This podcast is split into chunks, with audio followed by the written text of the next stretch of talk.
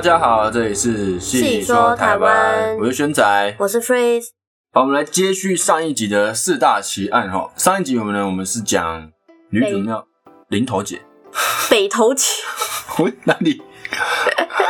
我来，淡水姐，高呀，我怎么会打北头？跟 北头姐也蛮顺的。我想说北头姐好像哪里怪怪的，有人说答错啊！好，上一集呢，我们是讲林头姐还有吕祖庙烧金。嗯，今天呢，我们来讲周成过台湾以及陈守娘的故事。好，那周成过台湾呢，是发生在台北的故事。在清朝末期的时候呢，有一个人，他叫周成，出生在福建这一带哈。那因为闽南的大饥荒，嗯，天津条约台湾开放之后，台湾护卫基隆、安平、打狗四港开港，与西洋的列强哦做国际贸易，嗯，那是个很棒的机会。但因为当时的渡台政策，哦，这个周成呢只好告别家乡的父母与妻子儿女，变卖所有的家产，筹借了一大笔钱，独自从唐山过台湾经商。这样，那这边唐山过台湾的唐山呢，指的就是指大陆，嗯，泛指中国大陆。嗯，周成呢抵达台湾之后，由蒙甲哦 manga 进入台北城。那周成第一次呢见到这么繁华市井的城市，灯红酒绿的，周成就像刘姥姥进大观园一样，哦，台北的每一处呢都让他深深的着迷。嗯，那城里的诱惑，以及无法忍受远在他乡的寂寞，于是呢他就常常的到青楼寻欢作乐。哦，没错，然后就因此名列上了大道城知名的酒家女郭阿面。他名列上这个酒家女郭阿面，就完全忘记了来台湾是来发展经济哦，要来经商的事情。嗯，成天呢被郭阿面迷得神魂颠倒，每天捧着大把的银票守在青楼，就为了郭阿面。好，很快的呢，周成从老家带过来的钱嗯就被他花光了。走投无路的他，就走上了每只上家犬都会选择的路——自杀。哈，太轻易了吧？在那个年代，好像蛮常发生这种事怎。么会这样就是啊？可能是因为那个当时的那种民风其实都算蛮单纯的，所以就没有钱就等于没了一切，这样。而且他是一个对对人来台湾。对对对，那于是呢，他就来到了淡水河畔，正准备投河自尽的时候，看到旁边有另一条狗，不是旁边有另外一个人也准备要自杀。那那个人呢，叫做王根。哦，那这两个人呢，就互相交换选择自杀的心路历程。哎，为什么要自杀？哦，你这样你也来自杀？哦，你马来哦。啊，相谈甚欢，于是两个人就放弃了自杀，放弃了死的念头，哦，也是蛮轻易的。决定跟放弃都很轻易。对，好，那他们两个呢，就决定一起合作生意，是合作生意，结为兄弟。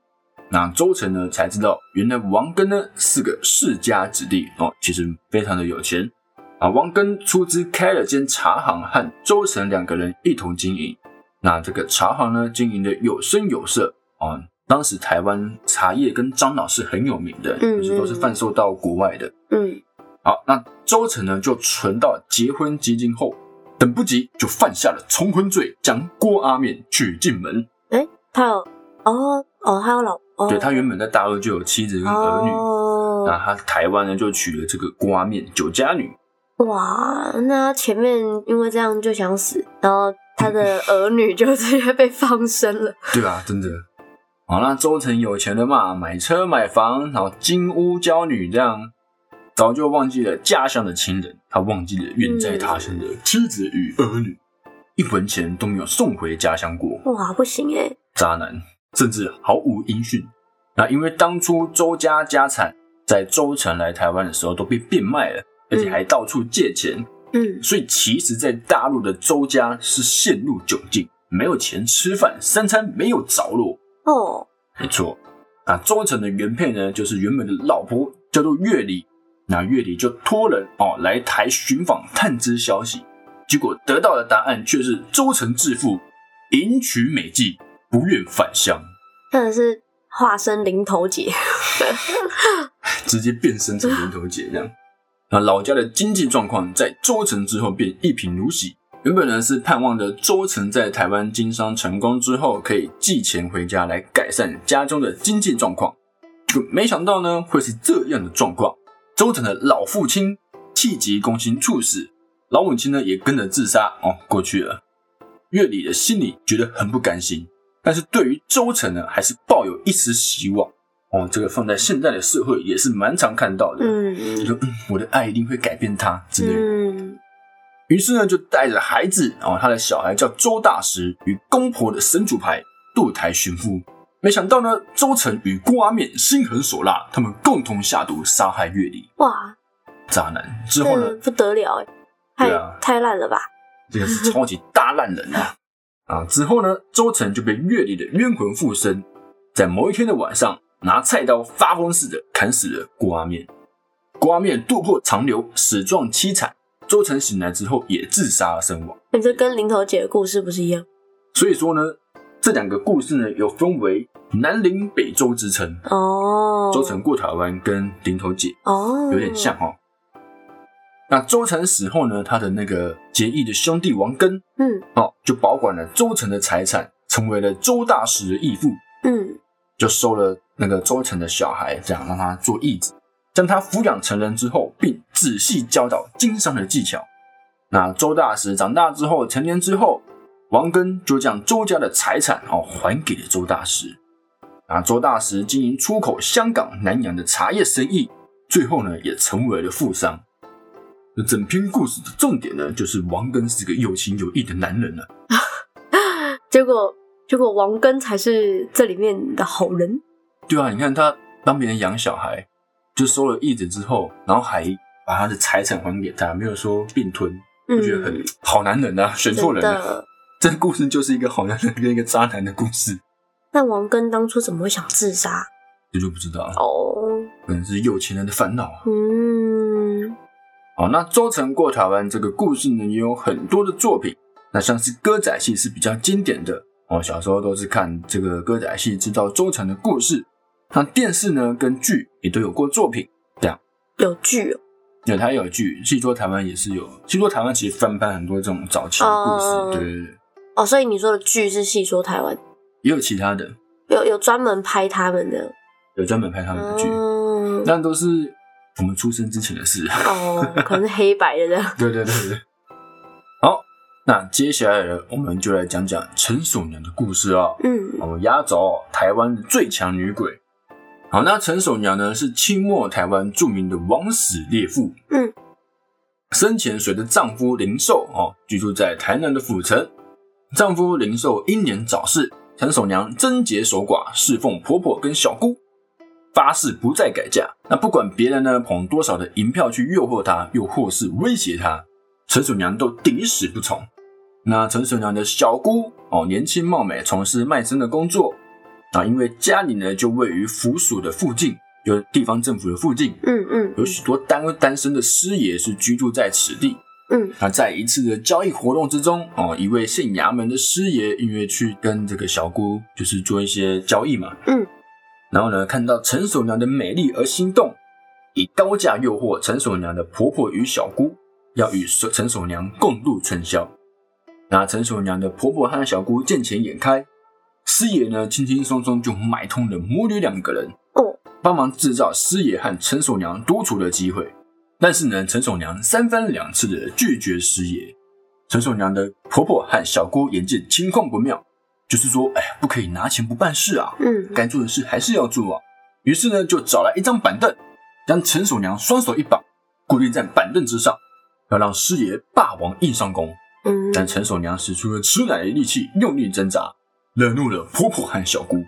那婆婆跟小姑这两个人，为了金钱就没了人性，拿出尖锐的东西戳进陈守娘的下体，就这样一直戳，一直戳，直到陈守娘失血过多而死亡，很痛哎，非常的残忍。而。且而且他干嘛这样子啊？那他这样子师爷也办不了事。啊，对啊，真的。就是一个生气之后控不控制不住他自己啊。嗯嗯好，那陈守娘死后呢，她娘家的弟弟啊就去见简洁的最后一面，确实看到姐姐死状凄惨的躺在棺材里面。附近的邻居耳闻之后，也是相当的愤慨愤怒，于是群起到衙门告官。但是衙门内当然是官官相护哦，也就是所谓的国防部。嗯，所有涉案的相关人士呢，皆无罪释放。民众们群起奋起哦，激愤，拿起石头砸衙门，丢鸡蛋抗议，还毁了县令的轿子。官府呢，感受到民众的压力，于是将陈守娘的婆婆和小姑处死。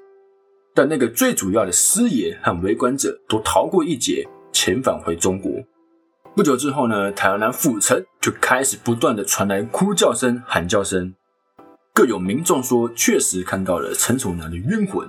嗯，啊，许多做生意的小贩啊就说今天收到，今晚收到银票，明天一早就化为冥纸。那个应该是零头姐。零头姐买肉粽的时候。对对对对对，误会误会误会误会。那府城上下无不战战兢兢，人心惶恐。有民众呢就去拜托土地公帮忙主持公道，但是土地公呢却表示十分同情陈鼠娘的遭遇，因此不愿意插手。嗯，他很同情他的遭遇，为什么是不愿意插手？他同情陈鼠娘的遭遇，所以不愿意插手。说就是不断传来的哭叫声跟喊叫声。哦，还有那个银票变成纸钱这样，对对对，让他继续这样，让他继续算是乱吧。嗯嗯嗯。那民众呢，只好找上其他的神明，但神明呢，不是法力不够高超，就是不愿意插手。后来有民众发现，凡是呢家里有奉祀广泽尊王的民众，都不曾遭受陈守娘的骚扰。于是呢，民众便请广泽尊王出面主持公道。广泽尊王呢，也响应民众的召唤。出面和陈守娘斡旋斗法，那他也知道陈守娘的冤情，因此呢，他准许陈守娘复仇，嗯，准许他复仇，但是约定不能危害其他人。那后来呢，县师爷虽然死了，但陈守娘的冤气未消，鬼魂依然出没。于是广泽尊王又请出了德化堂的观音大士一同出面，才终于让陈守娘放下。嗯，但是陈守娘提出两个条件。第一个呢，就是对陈守娘过去的作乱跟破坏既往不咎；第二个就是将陈守娘纳入官方节孝祠，获得封号。